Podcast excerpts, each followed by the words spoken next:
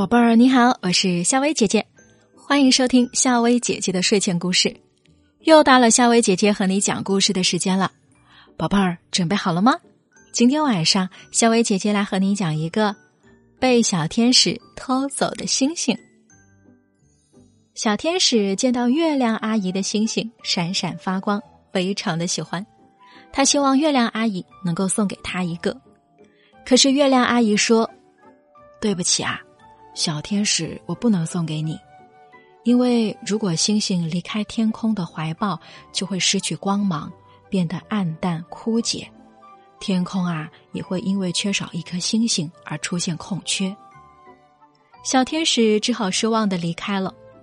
回到家后，小天使不相信月亮阿姨说的话，认为是月亮阿姨小气，才不肯把星星送给自己。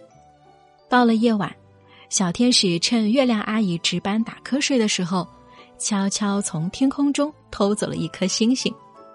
月亮阿姨醒来，发现天空啊少了一颗星星，急得到处寻找。小天使偷偷的把星星藏在家里，每天看着它。可是他发现星星呢一天比一天暗淡，渐渐的快要失去了光芒。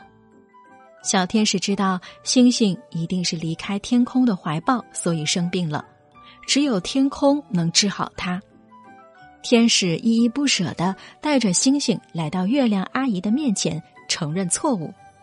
他说：“对不起，月亮阿姨，我不该偷走星星。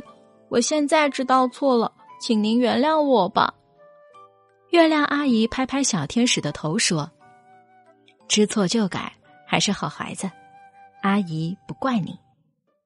月亮阿姨和小天使一起把星星送回到天空上，星星立马变得光芒闪亮，比以前还要漂亮，成了天空中最亮的一颗星。月亮阿姨告诉小天使说：“喜欢不一定要拥有，有时放开啊也是一种美德。你看，这颗最亮的星星是属于你的。”那小朋友们，快来和爸爸妈妈也在寻找天空中那颗属于自己的星星吧。宝贝儿，今晚的故事就和你讲到这儿。那明天晚上，夏薇姐姐的睡前故事，我们再见啦，晚安。